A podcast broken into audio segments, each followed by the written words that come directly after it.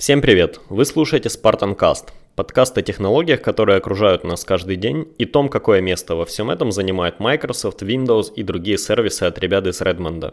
Подкаст выходит в iTunes и на платформе podster.fm, где вы можете найти его по адресу spartancast.podster.fm. Также вы можете подписаться в Twitter или Telegram.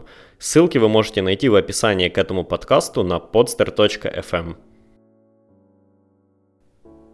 Долго подбирал тему в этот раз, потому что я все думал, что стоит поговорить о Facebook или о Telegram, точнее даже не или, или о Facebook или Telegram, но я хотел поговорить и о том, и о другом, пытался даже как-то написать какой-то сценарий для подкаста, потому что тема, мне кажется, достаточно, ну, как бы обширная, и там есть о чем поговорить.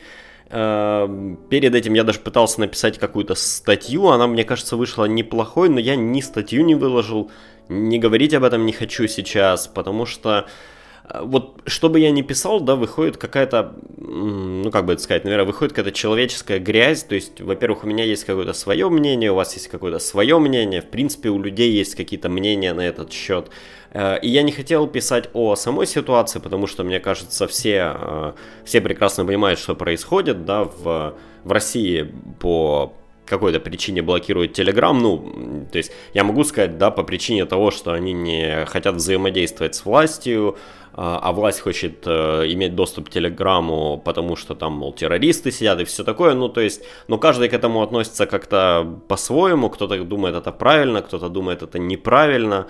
А, с Фейсбуком тоже ясная ситуация, они их бизнес построен на том, чтобы собирать данные о людях, и вот эти данные попали куда-то не туда, или как-то уж кто-то слишком сильно заврался, и, э, в общем, об этом можно долго говорить, но я даже не столько хотел поговорить о самих этих двух э, событиях, сколько хотел поговорить о том, э, насколько резкие и Э, поспешные в выводах наши люди, вот, вот скорее об этом, потому что, ну, понятно, и та, и другая тема нас не так сильно касается, ну, хотя нет, Телеграм нас, конечно, сильно касается, э, но, допустим, да, есть и другие мессенджеры, можно куда-то перейти, можно перетянуть своих друзей куда-то, то есть э, это как-то решится, да, это не какая-то там проблема ну, как бы глобального масштаба, казалось бы, но при этом э, и, и, то, и тот, и другой случай, они очень сильно и плотно нас касаются, и люди во многом как-то уже очень спускают все это на тормозах, или так как бы там, знаете, поэтому по принципу «моя хата с краю», как у нас говорят,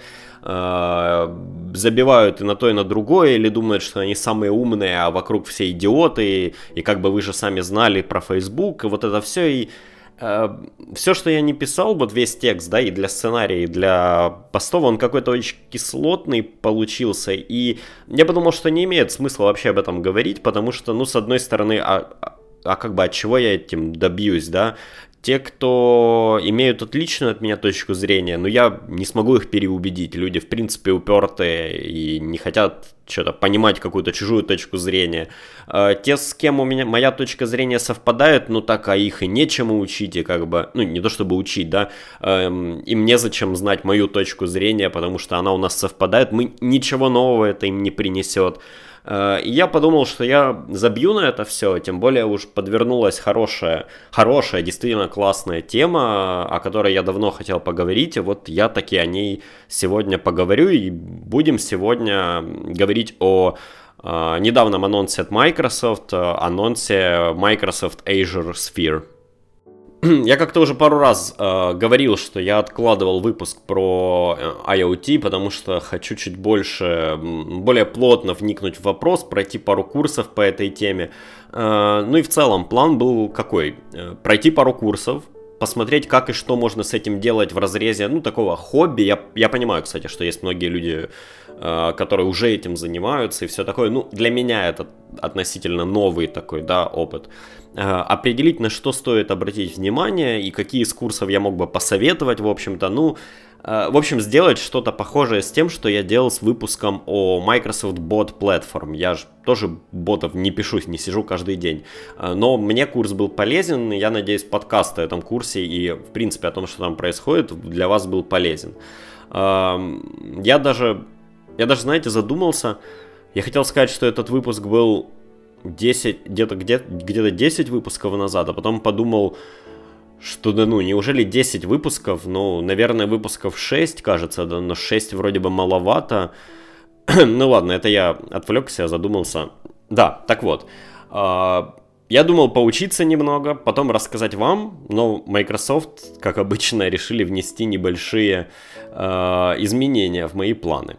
Дело в том, что я сейчас учусь и параллельно работаю, э, не в смысле я учусь в институте, нет, я давно закончил, а в смысле я пытаюсь расширить свое, ну давайте назовем это портфолио умений. И, и когда и работаешь, и учишься, то попытаться еще и уложить в голову что-то еще очень, ну, достаточно сложно, я бы сказал. А, кстати, подкаста на прошлой неделе не было, как раз по причине того, что я, я был реально занят и не смог придумать, о чем поговорить. Э, так вот, пока я, пока я собирался, собирался, собирался, Microsoft взяли и объявили о выпуске новой, э, ну я не знаю, как правильнее это назвать, наверное, правильнее назвать было бы это новой э, инициативы, которую они называют Azure Sphere. А, надо сказать, что еще перед этим стало известно, что Microsoft планирует инвестировать э, огромную кучу бабок, я не помню, то ли 5, по 5 миллиардов или что-то вроде вот какие-то такие цифры в развитие своего IoT направления, и вот только это уже почти заставило меня немного поднапрячься с сроками, ну, сроками того, когда я э, буду таки проходить э, и учить то, что я хотел. Э, но как бы вот новость о том, что выходит Azure Sphere, помимо вот этих простых инвестиций, она как раз заставила меня записать этот подкаст. А, так что же такое Azure Sphere? По сути, это платформа, которая состоит из трех компонентов. Э, сертифицированных микроконтроллеров, э, Azure Sphere OS, операционной системы, ну или правильнее, наверное, сказать, микрооперационной системы и самого сервиса на стороне дата-центров Azure. Azure Sphere OS, кстати, работает не, до, не под управлением, ну или скорее не на базе Windows 10 IoT, а на основе ядра, ядра Linux. И у вас сейчас округляются глаза, наверное, потому что, ну а почему не Windows 10 IoT? Э, и тут у меня есть объяснение, и, кстати, я прям поражен, насколько это вообще шокировало медиа. Вот, ну, история про то, что там Linux ядро, то есть прям э, уже несколько дней подряд все пишут, ага, Microsoft и Linux, и там, наконец, ну, что-то вот такое пишут, хотя это происходит каждый раз э, на протяжении последних, не знаю, 10 лет, когда Microsoft делает что-либо с Linux, ну, там, когда Linux подсистема в винде появилась, ага, Microsoft и Linux, когда, по-моему, Ubuntu дистрибутивы можно, стал, э, можно просто стало разворачивать на э, серверах Azure, ага, Microsoft и Linux, это какая-то такая странная история, как будто Microsoft связаны по рукам и ногам, они пытаются решить какую-то там проблему или добиться какой-то цели, а прям а, обязаны делать всегда что-то свое. А, так вот, да, объяснение. Или, правильнее сказать, даже пара мыслей, да. Почти все разговоры вокруг Internet of Things, которые мы сейчас слышим, они строятся вокруг того, что, возможно, следующий рубеж для бизнеса после смартфонов а, это как раз IoT. Мол, смартфоны для нас более персональное устройство, нежели ПК, потому данные с них так и важны, и, ну, и для нас, и для бизнеса. Но смартфон-то у нас чаще всего один, а IoT устройств, которые в перспективе могут окружать нас э, там везде и вокруг, э, это далеко не одно устройство. А, ну, как если бы мы, ну, скажем, станем носить умные футболки, ну и футболка-то у нас в шкафу не одна, да, соответственно, умная футболка у нас тоже будет, скорее всего, не одна. А, и потому в интересах Microsoft работать на всех возможных устройствах, даже ну, самых маломощных. Сами понимаете, большой чип в футболку не зашить. А для этого, собственно, Windows 10 IoT не подходит. Она рассчитывалась как замена э, так называемой Windows Embedded, операционной системы, которая сейчас стоит, например, в куче банкоматов. И она по современным меркам давно дырявая, и вообще страшно подумать, как много всего на ней работает и чего это может нам стоить. А, ну, хотя чего уж там, вы помните историю с вирусом Петя, вот, этой, вот этим всем взломом. У нас тут новая почта не работала, банковские терминалы очень многие не работали. Ну вот, э, это как раз потому, что они работают на очень старой ОС. Э, и явно этой операционке давно нужна замена. И вот тут Microsoft выпускает вроде как операционную систему для встроенных решений, ну то есть типа IoT, да, э, и говорит, что она запускается на Raspberry Pi, но при этом, при этом в этой операционке в Windows 10 IoT есть поддержка сенсорных экранов, есть поддержка UWP приложений, ну и сами да, понимаете, такой набор, вот, э, типа, сенсорные экраны, UVP, бла-бла-бла, там еще куча всего оно не нужно умной футболке.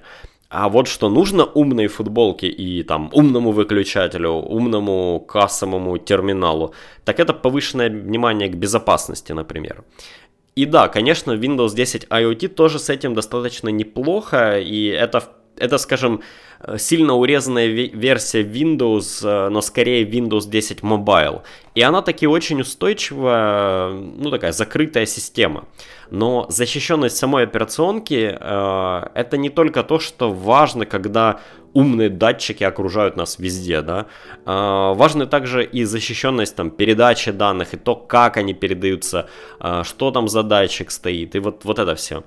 Э, и вот тут мы подходим к ну, ключевой особенности вот этой идеи Azure Sphere это экосистеме.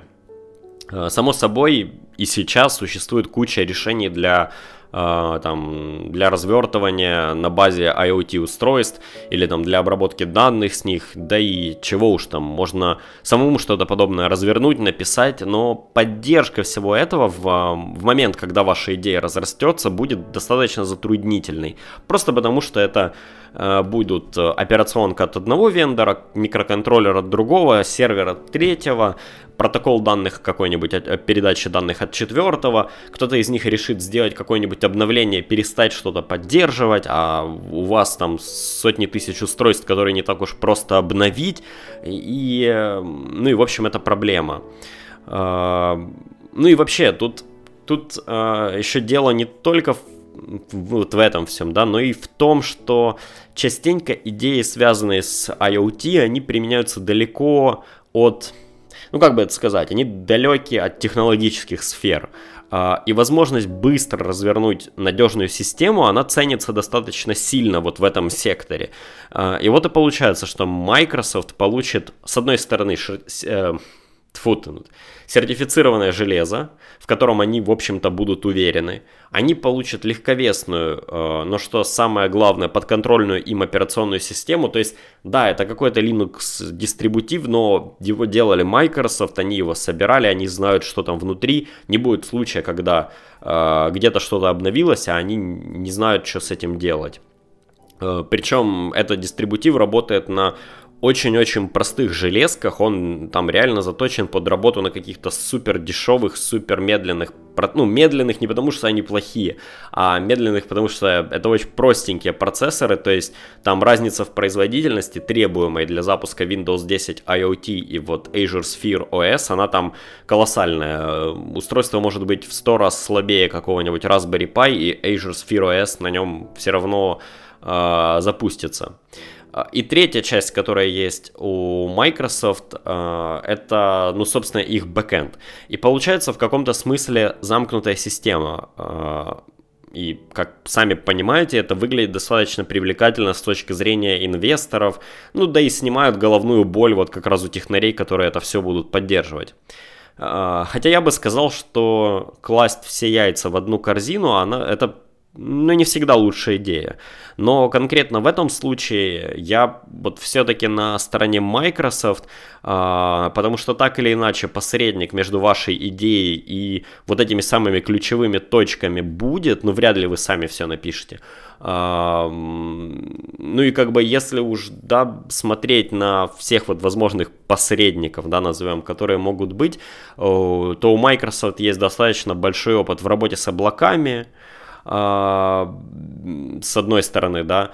А, но с другой стороны, я, в общем-то, понимаю, есть скептики у этой идеи, вот скептики у, того, у идеи отдавать все в Microsoft, например, одновременно, то есть кто-то говорит, что может быть и лучше бы иметь свою операционку, а в Microsoft backend, или наоборот, backend иметь свою операционку от Microsoft, ну или что такое.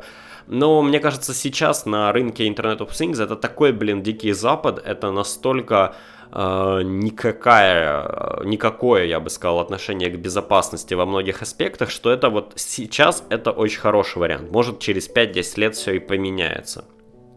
И вы знаете, что интересно, я не ждал этого от Microsoft. Когда я узнал про э, инвестиции, я думал, это будет еще через несколько лет и все такое. Я ждал, что э, вот чего-то подобного от э, Amazon скорее.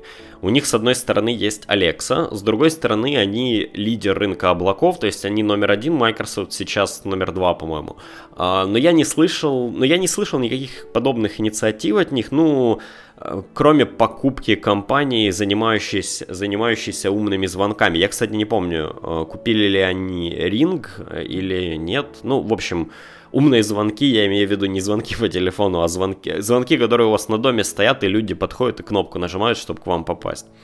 А, но мне кажется, вот вся эта штука с умными звонками, это скорее попытка всячески модернизировать э, их в общем-то, и так крутые продажи, да, то есть это, это скорее заход со стороны их магазина, нежели со стороны Алексы. А, ну, и все-таки Amazon, они имеют не такое сильное присутствие за пределами рынка США, может потому они и ждут, выжидают вот с этой IoT-инициативой. А, но, кстати, а вот кто меня удивил, это было тоже достаточно, я бы сказал, неожиданно. А, и это показывает, да, насколько рынок вот Internet of Things, он странный, необычный, он абсолютно новый. Так вот, кто меня удивил, не знаю, барабанная дроби, да, это BlackBerry. А, да-да, вот именно BlackBerry. Я недавно слушал интервью с Джоном Ченом, кто не знает, это SEO BlackBerry, а, ну, и выяснилось вообще, что он очень даже интересный и вразумительный человек, мне было интересно его послушать, но э, его позвали в компанию BlackBerry на пределе полного упадка компании, чтобы он ее смог сохранить, то есть это не человек, который отвечал за там BlackBerry 10 и так далее, его позвали после уже. А, и надо сказать, что чтобы сохранить компанию, он выбрал очень интересную стратегию. А, он решил, что смартфоны чуть ли не, ну да, это чуть ли не крупнейшая доля компании, они не имеют никакого смысла в долгосрочной перспективе, что нужно продать права сторонним лицам и сконцентрироваться на чем-то более масштабном, что они, в общем-то, и сделали. Они же продали лицензии на производство по-моему, TCL или кому-то, да, они их консультируют, как там, что делать, как клавиатура должна быть и все такое. Они делают софт под Android, но они не занимаются этим, в общем-то, сильно. А, но вот продав права на смартфоны, что они решили сделать? Опираясь на их отдел э, Quinix, а кто не в курсе, Quinix это чуваки, которые делали BlackBerry OS 10, они же делают операционную систему для там управления, не знаю, скажем, Э, всякими атомными станциями. И, короче, это чуваки, которые шарят в надежности и безопасность у них, ну, прям в крови. А, они же, кстати, делают, они же, кстати, делают системы управления микроконтроллерами, и это то, почему BlackBerry в свое время их купили. А, они тогда говорили, что у них самые безопасные системы, вот именно для микроконтроллеров, и BlackBerry подумали, что эти чуваки могут написать хорошую OS, и BlackBerry OS 10 была, кстати, очень даже ничего. Она по другим причинам не взлетела, но как операционка она неплохая. А, и вот к управлению компанией приходит Джон Чен и говорит, «А, смартфоны это вещь, которая, возможно, через 5 лет пропадет из нашей жизни совсем, мало ли, может, там э, кто-то сделает в кавычках, да, новый iPhone, какие-нибудь VR-очки, AR-очки или там еще что-то, будет новая революция и все такое. Но даже через 5, через 10, через 15 лет люди все равно будут ездить на машинах. И э, как ни странно, один из больших бизнесов BlackBerry и на то, э, и это то, на чем они во многом выезжают, это различного рода автомобильные системы, которые делают Quinix. Причем э, они же он же, вот Чен, да, в интервью уточнял, что да, сейчас все говорят про автопилоты, когда мы говорим про автомобили, софт, технологичность, мы думаем именно про автопилоты. Но так называемые автопилоты пятого класса, они появятся, скорее всего, в 2021 году, но это во многом мечты, да, наши. Мы как бы, ну, индустрия говорит, что э, ближайшее время это 2021, но не факт, это может отложиться, это может перенестись, это не будет по всему миру, это будет малое количество машин, а, а вот машины, с, ну не с автопилотом, а с системами автопилота, так называемого четвертого класса, это то, что мы сейчас видим, например, в Тесле, это то, что есть всякие круиз-контроли и прочее, они становятся только более популярными и они будут появляться в все больших моделях автомобилей. То есть вот системы, которые просто вам помогают э, рулить на дороге, не, они не ведут за вас машину, но они помогают во многом. Они будут появляться уже там и в недорогих автомобилях, и вообще во всяком ширпотребе. И как раз вот в этом направлении а, BlackBerry сейчас очень сильны. Ну, по словам Джона Чена, я, конечно, не, не могу это проверить, не знаю. А, и вот и получается, что BlackBerry, да, о которых мы с вами ну, в общем-то, вообще не, не думаем, да, ну разве что когда TCL выпускает какой-то новый очередной адский Android смартфон, а, то вот эти же самые BlackBerry, которых все списали со счетов, они на рынке IoT достаточно сильный игрок, и им этого хватает, чтобы чуть ли не держать свою компанию на плаву. Понятно, у них еще есть бизнес э, всяких там серверной безопасности и прочего вот этого всего, но я тоже, я подозреваю, что он тоже очень маленький. А, они сейчас как IBM, которую тоже вот их все давно списали с счетов на рынке ПК, а, но на рынке искусственного интеллекта IBM как раз очень и очень сильны, как ни странно.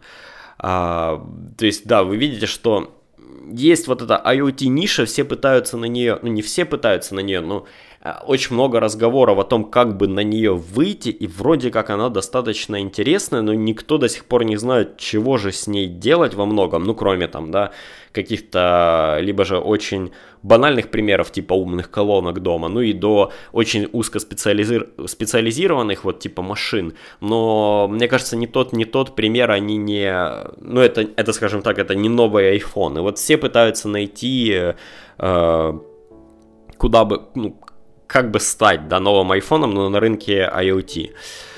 А, и, в общем, Microsoft вот выкатили вот такую платформу, и я могу их понять. А, они профукали рынок смартфонов по полной, да. Они вроде как неплохо себя чувствуют на рынке современного там искусственного интеллекта, ну, вот этого всего машинного обучения и прочего. А, и они не хотят профукать следующий рывок. Э, этот рывок может быть очень разный. Это может быть квантовое ПК, то, о чем мы уже говорили. Это может быть IoT, или это может быть какой-нибудь AR, VR, вот что-то из этого. А, и чтобы из этого они не развивали с теми темпами, которые, с которыми они умеют это делать, а, это приносит им кучу денег в виде роста акций, ну, что, в общем-то, всех устраивает, да, это основная задача Сатьи сейчас э, сделать Microsoft успешной, и у него это, кстати, получается. Акции, за, с его прихода акции растут только вверх у Microsoft и достаточно нехилыми темпами. Uh, то есть сейчас они инвестируют вот в те направления, в которые им кажутся выстрелят, и IoT, как мне кажется, uh, одно из таких, может быть, потенциально одно из таких направлений, причем, судя по масштабам, которые они вкладывают в эту штуковину, э, видимо, Microsoft тоже думает, что это очень-очень важное направление. То есть это не там где-то что-то такое чуть-чуть со стороны, это реально важная история. И, кстати, мне помнится, Google в свое время пытались пихать свою платформу умного дома, как и, кстати, Apple. Тут надо, правда, понимать, что умный дом и IoT это похожие истории, но это не одно и то же. IoT более широкое понятие. А, но у Apple это было, ну, ладно, у Apple это откровенно просто лишь бы вы побольше айфонов купили, а, но Google прямо с серьезной миной придумывали стандарты, я помню, как-то я что-то забыл, как они у них назывались, но там разные были прям у Google, у Google стандарты, а, и у них не вышло. То есть прям не вышло у них протолкнуть эту тему, но давайте не будем забывать, что IoT это не умный дом, как я уже сказал, а, так что посмотрим. Может у Microsoft что-то и выйдет с их детищем, и... Ну, сложно делать какие-то прогнозы, но мне, по крайней мере, кажется, что вот текущая их платформа, то та скорость, с которой они ее выкатили, а, это достаточно многообещающе, и, мне кажется, это круто. Может, мы увидим что-то в будущем на а, их основе. с рекомендациями на этой неделе все странно.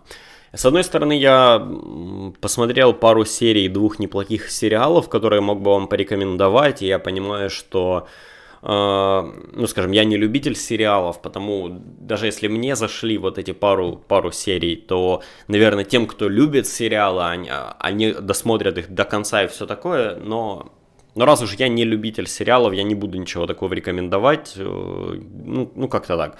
А, я начал читать интересную книгу, но я только-только начал ее читать, не знаю, может дальше будет туфта, я правда сомневаюсь, это известная книга, а, не знаю, если она мне понравится, я просто смогу ее в каких-то следующих подкастах порекомендовать.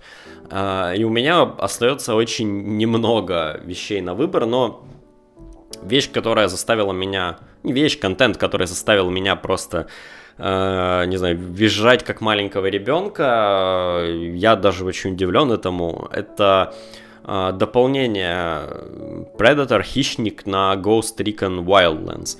Я сейчас не хочу рекомендовать просто эту игру, понимаете? Я до сих пор не могу свое отношение к ней э, как-то выразить. Она, с одной стороны, ничего, с другой стороны, очень посредственная. Если у вас есть друзья, наверное, в нее можно круто поиграть. Э, самому в нее играть средненько, я бы сказал. Э, да и игра, ну, она, ну, она такая, такая GTA в Боливии, я бы сказал, только странной Боливии, где все занимаются наркоторговлей. Вот, ну, у нее есть явно свой шарм, у нее есть очень крутые моменты в этой игре. И я не, не говорил о ней в этом подкасте совсем, потому что, ну, э, в ней ничего цепляющего для меня вот такого прям не было. Ну, я в нее захожу просто, когда мне хочется что-то такое пострелять, да, вот, ну, полетать на вертолете, что-то, не знаю. Ну, то есть Э, когда у меня какое-то странное настроение, то вот я захожу в эту игру, и так было до тех пор, пока они не выкатили дополнение на Хищника, и вот оно просто шикарное. Это э, дополнение очень коротенькое, но сделанное с такой любовью к оригинальному фильму, что, ну, хочется, я, я не знаю, я очень большой любитель оригинального фильма, если вы его не видели, посмотрите, это великолепное кино, это пример того, как можно за небольшие деньги снять Э, за небольшие деньги снять фантастическое кино, фантастический триллер, не знаю, как хотите назовите, путем того, что у вас просто куча накачанных мужиков ходит по джунглям с оружием. То есть там же огромное количество планов просто, когда идет нагнетение ситуации при помощи музыки и того, что, ну, вот такая атмосфера вокруг, все где-то засели в засаде в джунглях и смотрят, там же нет спецэффектов, там просто камера приближается и смотрит в кусты, а вы думаете, есть там хищник, нет там хищника, фиг его знает. И вот какое-то такое же ощущение, э, как ни странно, да, э, дает Ghost Recon Wildlands, ну просто за счет трюков, которые они сделали в игре, то есть вы тоже первый раз, когда попадаете в бой с хищником, вы, сука, как бешеный стреляете по кустам, вам кажется, что, а, вот он выпрыгнул, вот он не выпрыгнул. Э, я проходил э, это дополнение и сам, и вот когда проходил сам, тоже стрелял не пойми куда первые разы, э, потом я, я не смог самого пройти, я проходил его с какими-то двумя людьми, которых мне матчмей, матчмейкинг дал, ну то есть по сети, и мы пришли на место, где нужно убивать хищника, и они точно так же стреляли не пойми куда сначала. Э, мы его убили, но хищник, как и в фильме, взрывается в конце, убивает вас, если не убежать, а мы, дебилы, не убежали. Я в итоге так и не прошел. Я не знаю, какую награду за, за это дают, но это настолько круто, там настолько крутая вот эта тематическая музыка, то есть игра просто меняется, и вы просто из Ghost Recon Wildlands, всей этой истории про э, наркоторговлю, картели и прочее, вы переноситесь в первого хищника. Он, это очень круто, это очень крутое чувство. Ну, я так скажу, если у вас нету Ghost Recon Wildlands, не нужно покупать его. Но если у вас есть Ghost Recon Wildlands, вы играли в него давно, то, по-моему, это дополнение бесплатное. Вот просто зайдите в него и пройдите эту одну конкретную миссию, она дико крутая, я прям снимаю шляпу, она, одна вот эта миссия делает всю, всю игру Ghost Recon Wildlands. И это все на сегодня. Спасибо, что слушали подкаст. Подписывайтесь на spartancast.podstar.fm. Э, подписывайтесь в iTunes. Э, можете найти меня по Spartancast. И на иконке будет Мастер Чиф. Э, шлем Мастера Чифа. Я не уверен, стоит ли подписываться в Telegram, если бы у вас заблокируют в стране без каких-то, вот да, сейчас без каких-то подколов и так далее. Но я буду очень благодарен, если вы поделитесь ссылкой на подкаст со своими друзьями. Можете подписываться в Твиттер с ним, пока, пока с ним точно ничего не случится. Еще раз всем спасибо. Пока.